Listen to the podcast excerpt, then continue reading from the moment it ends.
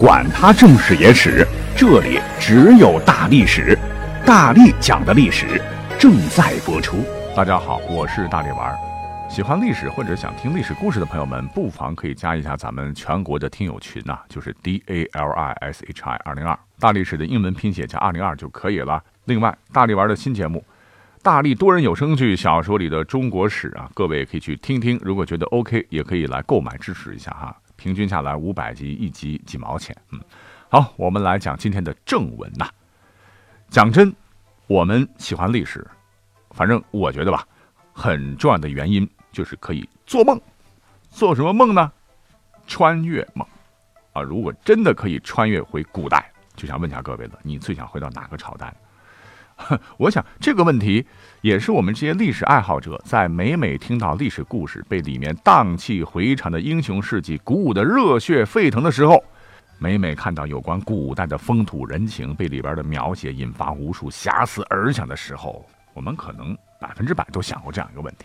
所以呢，本期节目呢，我就来替大家梳理一下哈，看看几千年来历史长河当中涌现出的那些个历史时期，哪些是你感兴趣的、想了解的、想穿越过去，是建功立业也好，兴田置业也罢啊，能成就你今生理想抱负的。我们按照时间顺序来说，先从夏商西周讲起。那这个时期呢，是把人当猪狗牛马一般的奴隶时代。不知道各位有没有兴趣呢？当一辈子悲惨的奴隶，你肯定是不愿意了哈。可是当一般的碌碌无为的良人，就是平民，那你大费周章的回去没有意义呀。要不当奴隶主啊？虽然说咱们中国古代这个主人杀死奴隶，仍然是负有一定的法律责任的，这跟西方我们历史课本学到的奴隶制还是有区别的。我们以一个现代人的标准吧，人人都是平等的，都是有人权的。你愿意随波逐流，随意的去驱使其他人替你做牛做马吗？反正我觉得不 OK 的了。那么往后春秋战国呢？我记得今天互动的时候，群里边有听友说我要穿越到春秋战国去哈。那个时候也有奴隶的了，不过呢，你确实可以亲身见证百家争鸣的辉煌时代。如果说您，有文采啊，也可以回去建立一个新的思想门派，比方说什么三权分立思想啦、男女平等思想啦、有票选举啦啊，打垮那些儒家、法家、阴阳家、诸子百家，那我觉得也是很牛的事情了哈。不过有朋友就会说了，不啊，呃，这个春秋时期吧，你看几百个国家相互征伐啊，是建功立业的大好机会呀，搞不好我也可以成就一方霸业呀。比方说，赫赫威名的春秋五霸，历史课本从小背到大，我要回去呢，肯定能成为其中的一方霸主。其实怎么来说呢？哈，穿越回去啊，保全性命应该是放在第一位的，没错吧？你想，春秋战国时期那个时代动荡不安呐，老百姓留条命活到寿终正寝就很不容易了。你就算是啊，真的能当上一国之君。那也是朝不保夕的高危职业，尤其是在那个时期。时间关系呢，我们就举齐国的例子好了。因为春秋五霸之一的齐桓公，我个人是比较欣赏的哈。说起齐国来，我们都知道那是姜大不是姜子牙缔造的。哈，刚开始呢，被称之为姜姓齐国。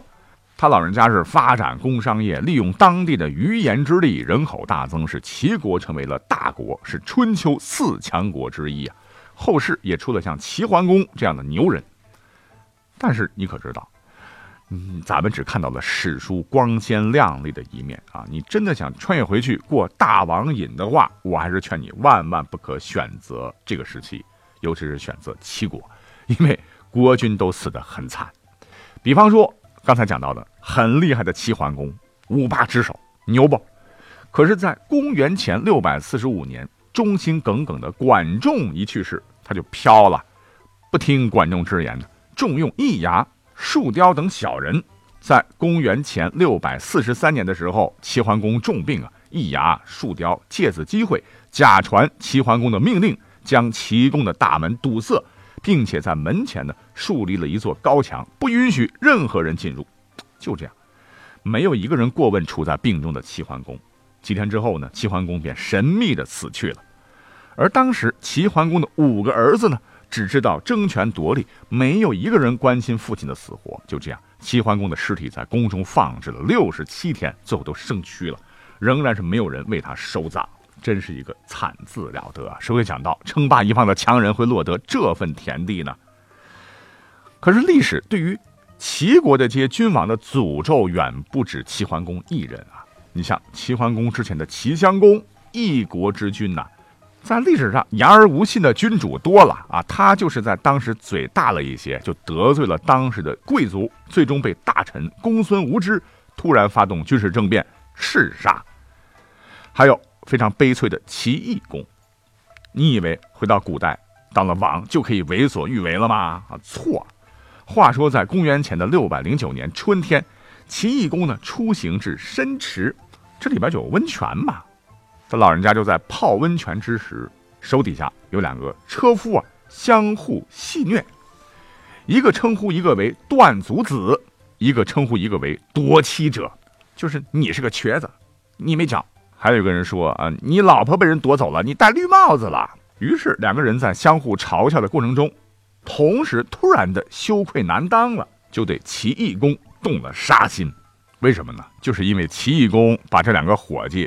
一个砍了脚，一个呢，他抢了人家的老婆哈。于是两个人在归途中啊，在马车之上杀死了齐懿公。如果说啊，刚才讲到的上面两个王是咎由自取的话，想要活久些的话，我们还得看手底下的权臣厉不厉害。话说呢，后来有一位齐庄公在位时啊，田氏逐渐做大，齐庄公无能啊，没有好法子压制，渐渐被架空了。田氏是以公权私，收买人心，民心呢渐从王室转向了重臣。之后王位传到了齐简公的时候，终于被田氏的田常所杀。至此，姜子牙一脉的齐国就被田氏彻底给篡了。那你想，姜氏的后人还有好吗？大部分被田氏斩尽杀绝。啊，你想姜子牙神机妙算，怕是万万也没算到自个儿的子孙有朝一日会混得无比悲催啊！所以通过这些事例吧，我只想告诉各位，如果大家对于春秋战国感兴趣，想建立霸业，我劝你，这个齐国的悲剧不是个例哈，战火纷飞，百姓苦不说，想当国君，你自个儿也掂量掂量，先摸摸脑袋。那战国之后的秦呢？各位愿意穿越吗？哎，这个王朝短暂又血腥啊！人命如草芥，劳亦无穷尽也。你要是真的有项少龙的手段，那也 OK。问题是，大部分人过去是绝对挺不住的哈，所以就 pass 了。那随后而来的朝代是哪个朝代呢？汉朝。哎呀，这个美誉度相当高了哈，大一统的强大王朝啊。我们翻开历史，汉朝。和约列同时期的欧洲的罗马帝国并列为当时世界上先进的文明及强大帝国。那两汉时期呢，奠定了汉地范围，极盛时东并朝鲜，南包越南，西域葱岭，北达戈壁，国土面积约达六百零九万平方公里。公元二二年呢，西汉全国人口达到六千万，占当时世界的三分之一。这还不算，华夏族呢，自汉朝以后。逐渐被称为汉族，两汉呢在科技领域也是颇有成就。比方说，蔡伦改进了造纸术，成为了中国四大发明之一；张衡发明了地动仪、浑天仪等等。所以说，汉代平心而论，还是值得冒险穿越的哈。尤其是很多朋友们，嗯，想要学霍去病封狼居胥、抗击匈奴、建功立业。呃，或者是想学董仲舒罢黜百家，独尊儒术，成为一代大思想家、政治家，为后世所敬仰，通通是可以的。不过呢，我还是在这里要善意的提醒大家啊，既然要穿越回汉代，你的一言一行呢，一定要切记遵循两个字，不然后果真的很严重啊，那就是孝顺。哎，怎么讲呢？要知道汉朝呢，他是汲取了秦深刻教训啊，他就觉得。看来老百姓啊，如果发动起来能量太大了，那我得用一种安民之术把江山坐稳喽。什么方法呢？就用孝好了。多说一嘴哈，在汉朝的那些统治者眼中的这个孝呢，跟我们现在呃所谓的听父母话啦、赡养老人呢，它不是一样的哈。其中呢，还包括了君臣、兄弟、夫妇等。子女要听父母的话，臣子要听皇帝的话，弟弟要听兄长的话，妇女要听丈夫的话。哎，这就是孝，反之就是不孝。那这样的话，一级压一级的话，社会不就稳了吗？那随着汉武帝时期儒学独尊时代的到来啊，作为儒家伦理思想核心的基础的孝道，也最终成为了汉代统治天下的基本国策。啊，你会说，这跟我穿越回去有啥关系？你傻呀，关系很大呀。如果说你穿越回去要走上层路线，出人头地。你必须得了解汉朝选拔人才的制度，而孝廉便是汉武帝时设立的察举考试的一种非常重要的科目。这个孝廉就是要孝顺父母，办事廉政。那国家选拔人才这标准，所以当时大家伙谁不想出人头地啊？就直接导致了在两汉时期呢，涌现出了很多感天动地的孝心故事。比方说在史书。《后汉书》当中就有这么一个 story，就让我们现代人读起来都觉得不可思议啊！什么事儿呢？跟孝有关哈。话说在当时呢，有一些强盗啊，曾经夜晚呢，来到了历史上的一个叫赵资人的家抢劫。这个赵资在西汉还是比较有名气的。赵资呢，他非常害怕惊吓了老母亲，于是呢，先到门口迎接强盗，接着呢，要求给他们准备饭食。还道歉说：“呃，各位强盗大人啊，我老母亲年近八十，生病需要休养，家中贫困呢，无隔夜之粮，请求稍微留下点衣服、粮食、妻子、儿女和其他物品，他倒是全都没有提出要求。”这个强盗听罢以后，惭愧叹息呀，跪下告辞说：“哎呀，我们太无礼了，真不该侵扰贤良啊！”说完，都跑出门去了。但是狗血的是，赵四一看这贼人跑了，他屁股后边就断出去了哈，口里还喊着别走别走别走。当时把盗贼都搞懵了，这干嘛呢啊？我们走还不行吗？你还要扭送我们报官不成？不不不不不不，大人们，我不是要报官呐啊，我还要送你们一些东西啊，以感谢你们没有惊扰到我的老母亲呐，啊谢谢谢谢了。虽然说最后呢没有追上这些强盗们。可是这个事情啊，就广为流传，让赵资是更加出名了。那你想，他的仕途能不飞黄腾达了？所以你看看，要想建功立业，甭管是作秀，还是真的发自内心的爱爸爸、爱妈妈、爱长辈、爱领导，起码是在汉代，绝对是一条往上走的鲤鱼跃龙门的捷径啊。反之，如果呢，各位不了解汉代的这条规定，对汉代的所有老人家不好。耍性子顶撞你的长辈啊，把你的上司不放在眼里，甚至是堂而皇之的骂天子，你就完蛋了哈！因为司马迁也说过，说君不君则犯，臣不臣则诛，父不父则无道，子不子则不孝。此四行者，天下之大过也。你是要触犯刑法的，严重者掉脑袋啊！那这是讲的一个社会制度的问题。那还有一个特别重要的问题，那就是肚子问题也很关键。你你要穿越回去的话，你得先解决自个儿的温饱问题啊。那如果你在现在这个社会是个美食达人、肉食主义者，那汉代你可真的要考虑一下了。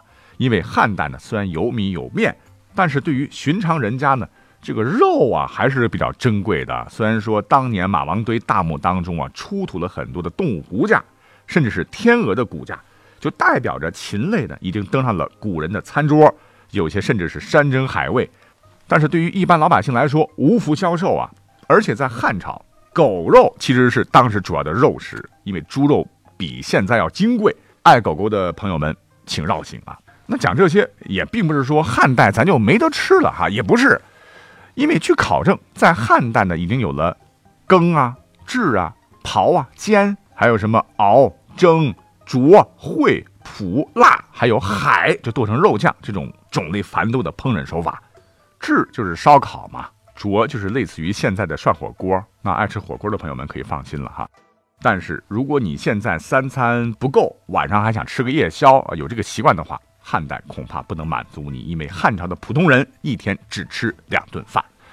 好了，总之友情提醒了，如果你要穿越回汉代，千万别带啥金银细软，因为重麻烦。我告诉你啊，你就老老实实的按照我的建议。带一种咱们现在超市里面司空见惯的家庭料理必备的佐料去，保证你衣食无忧。这个东西嘞，就是胡椒。为什么呢？因为你去查一查哈，虽然胡椒这个东西啊是在张骞出使西域之后才被引进的，但当时在内地没有大规模的种植，物以稀为贵嘛，所以在汉朝的时候最便宜的时候，注意啊，最便宜的时候，一斤胡椒能够换半斤黄金呐。如果说西域那边动荡了，得涨价了，一斤黄金才能换一斤胡椒，所以你要穿越回汉代啊，请先背几十斤过去，以解燃眉之急。那时间关系，我们就先穿越到汉代为止了啊！我们下个朝代再见。